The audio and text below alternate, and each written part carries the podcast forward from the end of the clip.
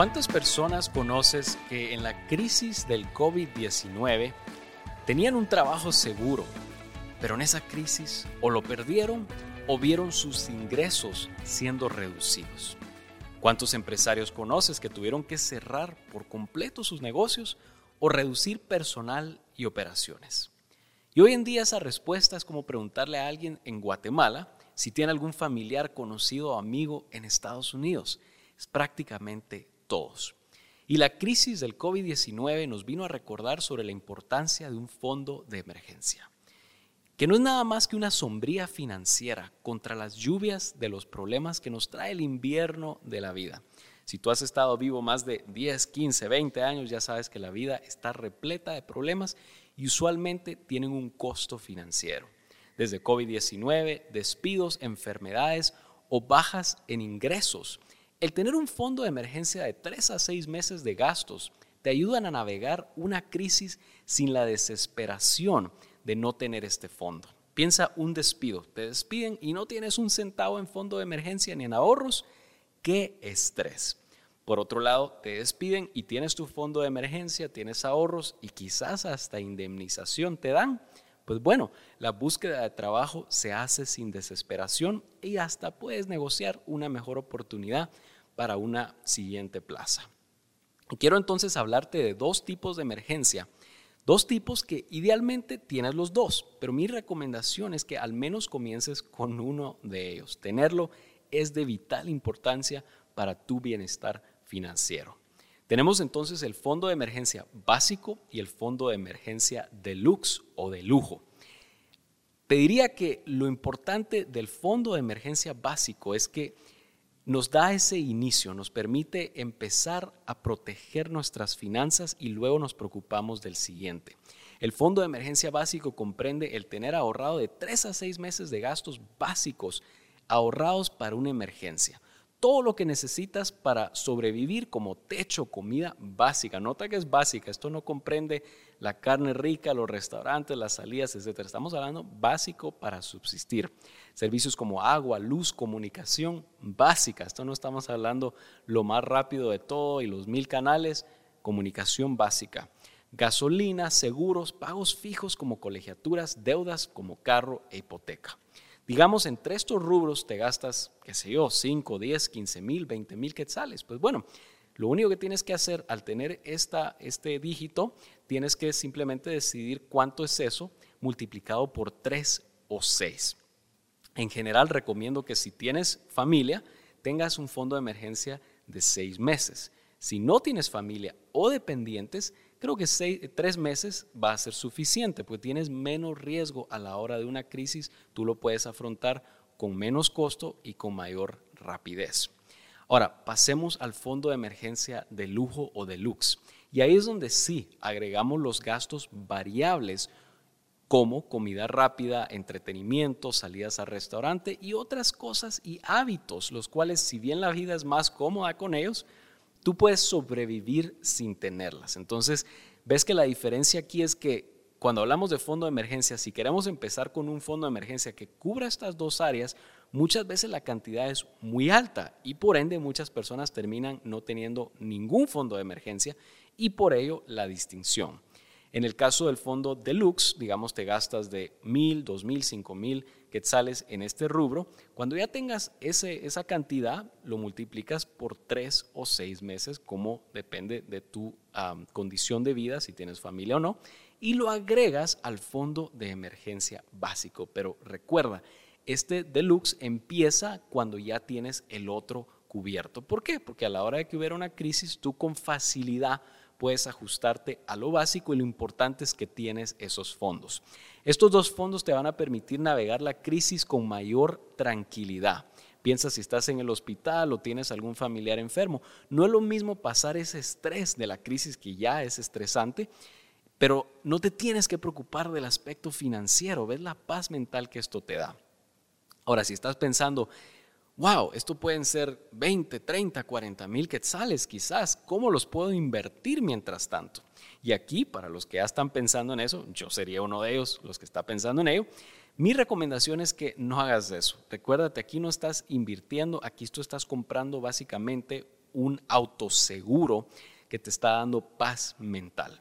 Ponlo en una aburrida cuenta de ahorro, ya que recuerda, el mejor retorno de esta cuenta es la paz que te da cuando llueven los problemas y como te dije al inicio, la mayoría de problemas en esta vida tienen un costo financiero. Ahora, antes de empezar a despedirme, te quiero dejar con una semilla que complementa el fondo de emergencia. Normalmente pensaríamos que con que tengamos fondo de emergencia no nos tenemos que preocupar de nada más. Eso te lo hubiera dicho antes de la crisis del COVID-19.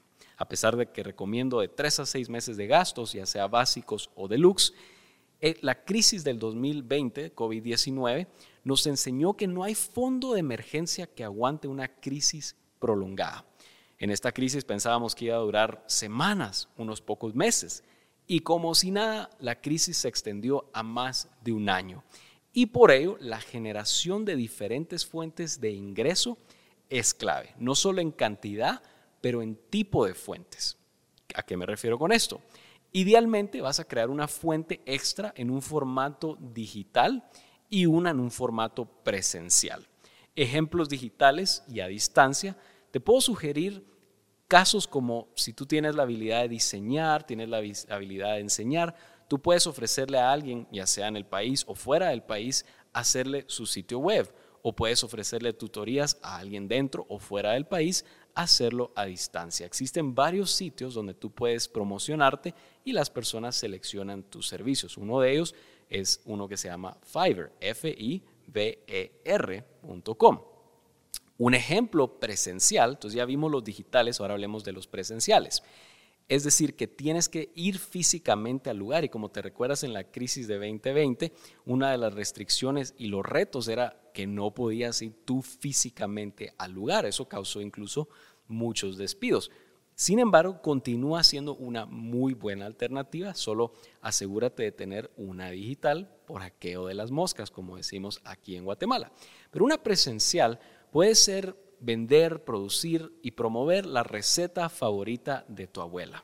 Haces entregas a domicilios el fin de semana o lo haces durante la semana o incluso alquilas un local. Es algo presencial y como ves esto, si tú tienes un trabajo, no necesariamente tienes que dejar el trabajo, al contrario, esto solo afianza tu seguridad en ese trabajo. ¿Por qué? Porque a la hora de que hay una crisis tú sabes que puedes contar con los ingresos de tu trabajo y puedes contar con este extra fondo, este fondo de emergencia extra para darte tranquilidad. Debido a que la crisis muchas veces, muchas veces no llegas a, tiempo al banco. Piensa cuando hay un encierro, como pasó en este, en, este, en este año, que fue muy difícil luego de la crisis del 2020, COVID-19. Es importantísimo que tienes tus fondos de emergencia, el básico, el deluxe, encima tienes tus diversas fuentes de ingresos. También te recomiendo tener efectivo en casa. Y esto lo digo con una gran salvedad y es que tenemos que entender el contexto de nuestro país y lo riesgoso que es tenerlo en casa. Pero a la hora de que hay una crisis, ya sea que o hay encierros o tienes que ir al hospital o tienes algún otro tipo de situación donde no necesariamente va a estar abierto desde las 9 de la mañana hasta las 5 de la tarde, tú necesitas tener ese acceso a ese dinero. Y por ello, mi recomendación es que tengas al menos mil quetzales en efectivo de ese fondo de emergencia lo tengas en tu casa. Idealmente tienes de 3 mil a 5 mil, lo tienes literalmente bajo el colchón o en algún, dentro de algunos libros, algún lugar donde tú sabes que a la hora de que se entraran los ladrones, quizás no va a ser el primer lugar que van a pensar donde está el dinero. ¿Qué hace esto? Te permite diversificar no solo los fondos que tienes, pero también dónde los tienes. ¿Por qué? Porque ya sabes que la crisis no anuncia y lo mejor que puedes hacer es tener tu dinero en varios lugares.